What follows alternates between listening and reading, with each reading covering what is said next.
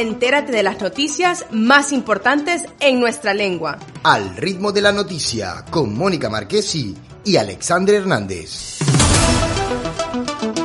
A continuación, el boletín informativo de esta hora. El ministro del Supremo Tribunal Federal de Brasil, Luis Roberto Barroso, prohibió cautelarmente la circulación de campañas que sugieran a la población que deba romper el aislamiento social o que minimicen la gravedad de la pandemia, porque podrían causar daño irreparable.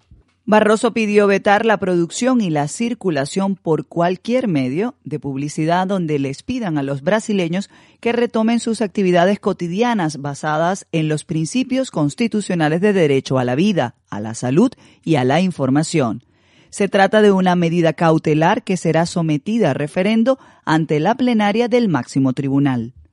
Antes de este pronunciamiento, la Confederación Nacional de Trabajadores Metalúrgicos y el partido Red Sustentabilidad habían solicitado al Supremo que se eliminara la campaña gubernamental Brasil no puede parar, que fue difundida inicialmente en la cuenta de Instagram del gobierno y posteriormente se hizo en las redes sociales.